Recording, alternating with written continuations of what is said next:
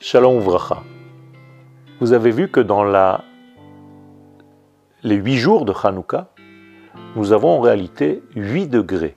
Ces huit degrés correspondent à un secret, bien entendu, dans la face cachée de la Torah. En effet, notre monde est basé sur le chiffre 7.